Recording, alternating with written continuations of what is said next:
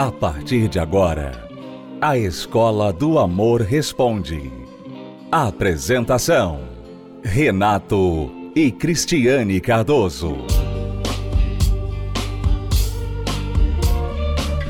Olá, alunos, bem-vindos à Escola do Amor Responde, confrontando os mitos e a desinformação nos relacionamentos. Onde casais e solteiros aprendem o amor inteligente. Vamos responder perguntas dos nossos alunos que aguardam ansiosamente pelas respostas aqui dos professores. Lembrando que você pode enviar suas perguntas para a Escola do Amor Responde através do site escola do amor responde.com. Vamos à próxima pergunta. Meu namorado é uma das melhores pessoas que já conheci. Ele sempre me ajuda, me dá amor, carinho e tudo mais. Porém, de um tempo para cá, ele mudou demais e está muito ciumento. Eu pretendo fazer faculdade. Estou só aguardando passar em alguma. Nós iremos nos noivar este ano. Já estamos dois anos juntos, praticamente. Mas agora ele diz que não dará certo a gente se casar, porque ele não vai confiar. Ele trabalhando 15 dias embarcado, deve trabalhar num navio, né? E eu em faculdade, cheio de homens e chegando tarde em casa. Ele diz que as pessoas vão falar sobre mim e ele não vai gostar. E que se eu começar a faculdade é para eu esquecer de casamento que ele só vai pensar quando eu terminar a faculdade. Ele agora acha que tudo o que eu for fazer, eu irei traí-lo. E eu não sei mais o que fazer. Eu sempre tento mostrar confiança para ele. Porém, ele diz que confia em mim, mas que não vai gostar se eu fizer faculdade. Ele sempre quer me tratar mal quando acha que irei desrespeitá-lo. Se eu fizer faculdade, academia feminina, será falta de respeito para ele. Por favor, me ajudem. Bom, já que você me olhou aí, eu creio que você quer que eu comece Uhum. soltando os cachorros. Porque como pode, né, você achar que essa pessoa que se chama de namorado, né, que você se chama de namorado, é a melhor pessoa que você já conheceu na sua vida. Quer dizer, o seu padrão é bem tá bem fora, né, do normal, vamos dizer assim. Por quê? Pelo que você descreveu sobre o seu namorado, a única coisa boa que você falou é que ele dá amor e faz carinho, né? Porque o resto você falou que ele é super ciumento, ele é inseguro a respeito de você estudar e ter um diploma, né? Porque ele fala aí que ele confia, mas não confia. O que, que isso quer dizer? Que só depois que você terminar a faculdade que ele pode pensar em casar com você, né? Então, o que me parece é que o seu, seu namorado, ele é uma pessoa insegura a respeito dele mesmo. Ele fica 15 dias longe de você e eu fico me perguntando, será que nesses 15 dias ele é fiel? Porque ele está vendo coisa onde não existe. Ele está pensando que você vai traí-lo, enquanto que você nunca o traiu. Só porque você vai fazer faculdade. Nem todo mundo que faz faculdade trai. É claro que na faculdade tem homens e mulheres, tem muitos homens que vão lá querendo é, pegar mulheres, mulheres que querem pegar homens, sim, mas você não é essa pessoa. Né? E ele deveria te conhecer em dois anos que vocês estão juntos. Então, ao meu ver, ele é uma pessoa extremamente insegura e eu não sei se ele também, eu não quero colocar coisa na sua cabeça, mas é o que acontece, Renato. Quando a pessoa fica achando que a outra vai fazer uma coisa sem nenhuma precedência, será que não é porque ela já fez? Muitos casos, sim, em muitos casos a pessoa projeta sobre a outra o que ela tem feito ela mesma. Muito bem. O que eu vejo aqui, aluna, é que o maior problema não é nem a faculdade. O maior problema entre vocês é que vocês dois têm visão de vida diferente. Você tem uma visão de vida, uma visão de mundo e ele tem outra. Isso significa que vocês têm objetivos diferentes. Por exemplo, você se vê uma mulher profissional, mulher que fez faculdade, vai fazer faculdade, que trabalha, que vai contribuir com o lar, né, com o orçamento, que vai desenvolver o seu talento através da sua profissão. Ele vê em você uma mulher que vai ficar em casa, ou se trabalhar, não vai ganhar mais que ele, né? não vai competir com ele, porque ele tem talvez o medo, a insegurança de que você vai ultrapassá-lo, vai se tornar independente. Então, estas duas visões de mundo e de vida são incompatíveis. Não vai dar. Não vai dar para manter um casamento com essas duas visões de vida. Você vai ter que tomar uma decisão aqui, porque ele claramente está resoluto no que ele pensa.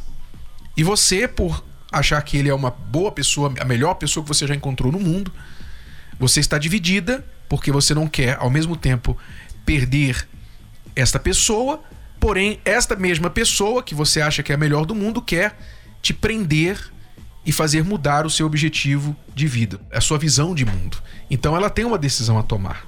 É, não tem nada de errado você fazer faculdade nem fazer academia.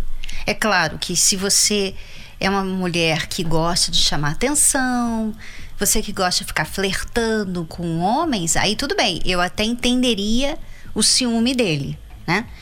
Mas se esse não é o caso, então realmente ele está sendo irrazoável com você. Ou seja, a gente vê que o seu namorado tem uma insegurança enorme a respeito dele mesmo.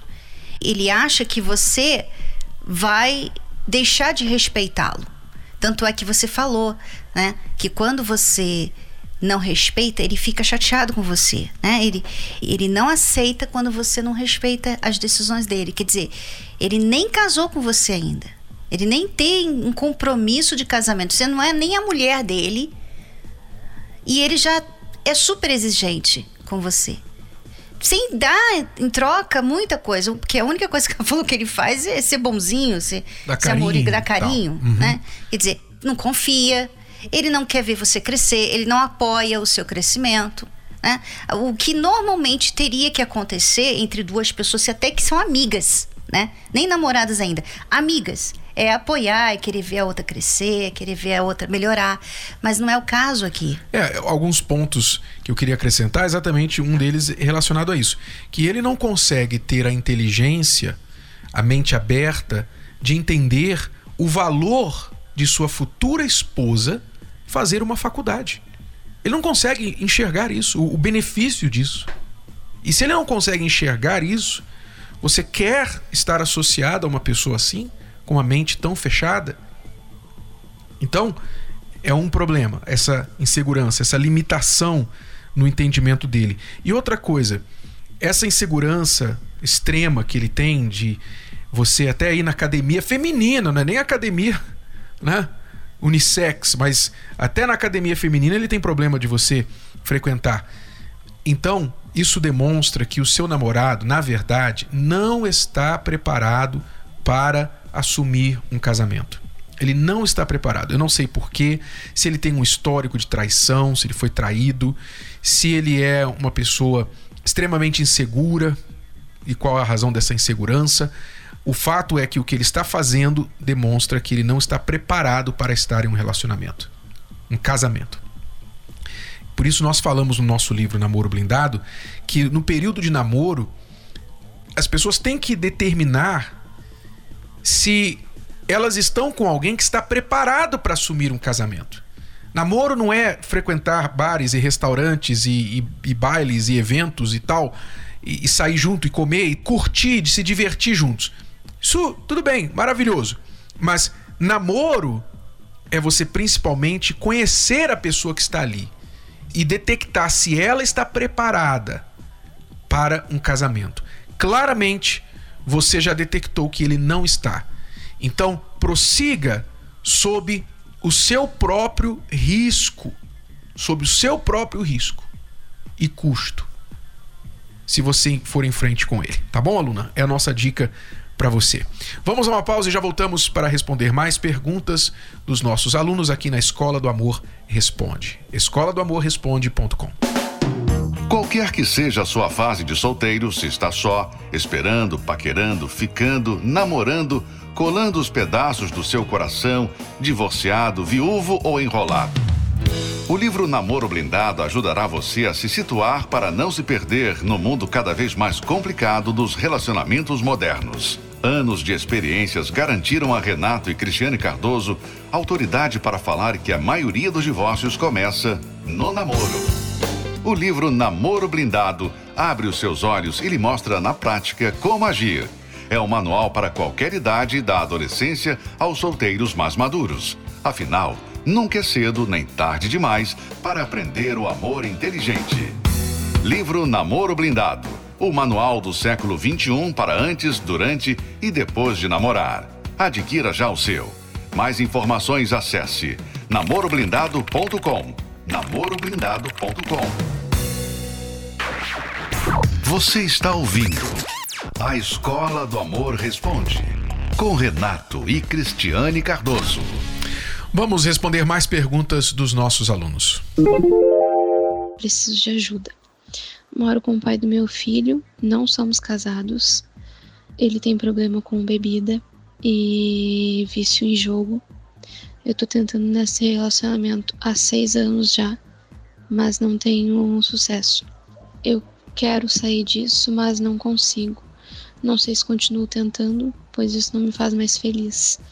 Tenho medo de arriscar e depois me arrepender. Me ajude. Sempre que eu digo que eu vou embora, que eu não quero mais viver essa vida, ele diz para mim que vai mudar, que vai ser diferente, eu acabo acreditando e cedendo. Só que dessa vez ele chegou em casa de madrugada, como algumas outras vezes, eu disse: Não, chega, não quero mais essa vida. E agora ele está se mostrando arrependido, como mais uma vez. Só que eu não sei se eu dou mais uma chance ou se eu saio disso. Ele está se mostrando bem arrependido, só que eu não sei se eu acredito ou não. Aluna, arrependimento não é sentimento, é mudança de comportamento. Guarde isso com você. Você disse que ele se mostra muito arrependido, como já se mostrou várias vezes anteriormente. Ah, desculpa, vou mudar, não é nada disso e tal, vou ser diferente, vai ser tudo diferente daqui para frente. Isso não é arrependimento. Muitas vezes as pessoas confundem arrependimento com remorso. Remorso é um sentimento de pesar que não é o suficiente para fazer a pessoa mudar. Mas o arrependimento é uma mudança, é uma decisão de fazer o que for necessário para não recair no erro. Então a pergunta é: o que ele está fazendo já para garantir que não vai recair no erro, no vício da bebida, do jogo, etc.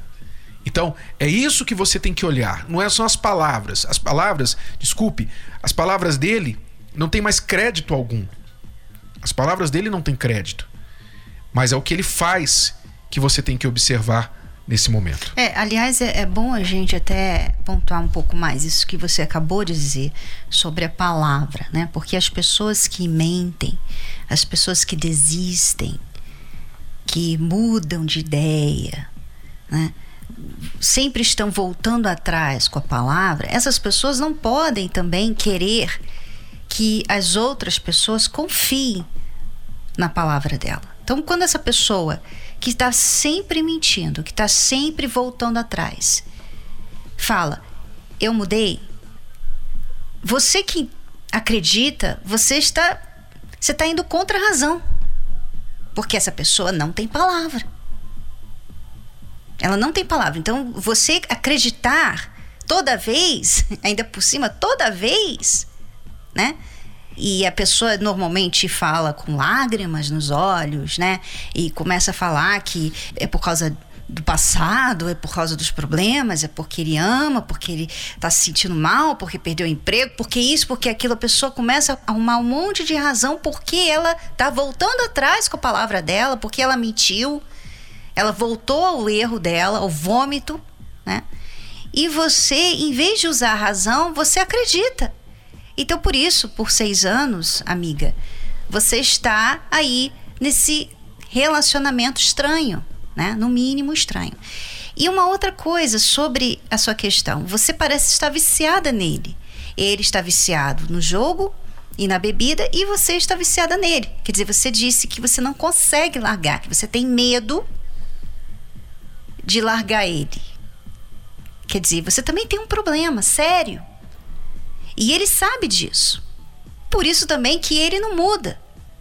Ele não tem uma motivação para mudar, porque ele sabe que é só chorar e é só fazer aquela carinha, né, de cachorrinho triste e, e de Shrek, né? Aquela carinha do Shrek. Aí você vai lá, ai, mas a gente se ama, eu amo tanto você. Poxa, você é a mulher da minha vida, eu nunca conheci uma mulher como você. Tenha paciência comigo, me perdoa, por favor, me dá uma chance. E você, ele sabe que você também tem medo de largar. E toda vez que você falou, chega, também, mesma coisa. Você fala, mas você não faz. Quer dizer, chega, não quero mais isso. Aí vai, aceita de novo ele. Volta de novo, tudo de novo. Quer dizer, você não não é verdadeira com as suas decisões, ele não é verdadeiro com as decisões dele. Como que o relacionamento vai dar certo assim? Duas pessoas que não têm palavra. Ele porque, né? Ele tá conseguindo se safar e ela porque ela tem medo. É, pessoas que não têm palavra não têm limites. Você não consegue colocar limites no comportamento dele porque você também não tem palavra naquilo que você não tolera. Você já disse N vezes para ele: Eu não tolero mais isso, não vou suportar, não vou conseguir mais viver assim, etc. Mas já foram seis anos. Né? E ele continua. Ele diz: Eu não vou fazer mais isso, etc, etc. Mas como ele não tem palavra, então ele não tem limite na mentira, não tem limite em quantas vezes ele cai de novo no erro, etc. Então você tem que primeiro definir o que você quer. O que você quer da sua vida? Você quer continuar mais seis anos assim? Ou mais um ano, mais 20 anos. O que você quer? Você tem que definir. Se você diz eu não quero, então o não envolve sacrifícios. O não envolve muitas vezes confronto. Confrontar o seu namorado, o marido, o namorado e dizer para ele o seguinte: olha, se você quiser ficar aqui, se quiser ser meu marido e pai da nossa criança, então as condições são estas: A, B e C. Você vai dar a ele as condições. Uma delas tem que ser ele buscar ajuda para se livrar do seu vício, porque claramente ele não consegue. Ele pode até querer, ele pode até dizer, mas eu quero, eu não quero perder você, eu não quero fazer mais isso. E na verdade ele não consegue porque o vício muitas vezes é debilitante, além de ser um problema espiritual.